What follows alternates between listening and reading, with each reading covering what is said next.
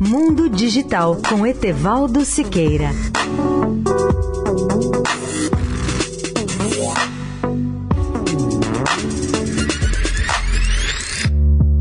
Olá, ouvintes da Eldorado. Vejam que extraordinária conclusão nos deu o telescópio espacial Kepler da NASA ao provar que há mais planetas do que estrelas na Via Láctea. Essa foi uma de suas grandes conclusões depois de nove anos de observações no espaço profundo, ao coletar dados que indicam o potencial de nosso céu preenchido com bilhões de planetas ainda ocultos e desconhecidos. O telescópio está sendo aposentado porque o seu combustível chegou ao fim. Kepler gira em torno do Sol, numa distância de mais de 150 50 milhões de quilômetros dessa estrela e longe da Terra. A NASA diz que o telescópio espacial permanecerá dentro de sua órbita atual e segura longe da Terra. Kepler deixa um legado de mais de 2.600 descobertas de planetas de fora do nosso sistema solar, chamados exoplanetas, muitos dos quais poderiam ser lugares promissores para a vida. Segundo Thomas Zurbuchen, administrador associado da missão de ciência da NASA em Washington, o telescópio Kepler, como a primeira missão de caça aos exoplanetas, excedeu largamente todas as expectativas e pavimentou o caminho para nossa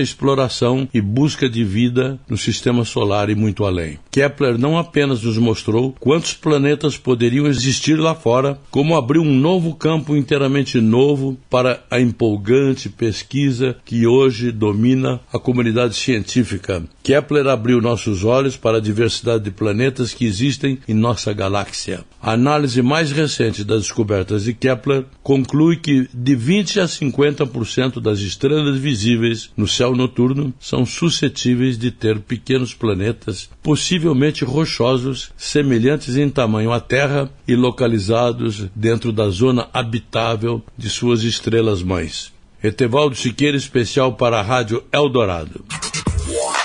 Mundo Digital com Etevaldo Siqueira.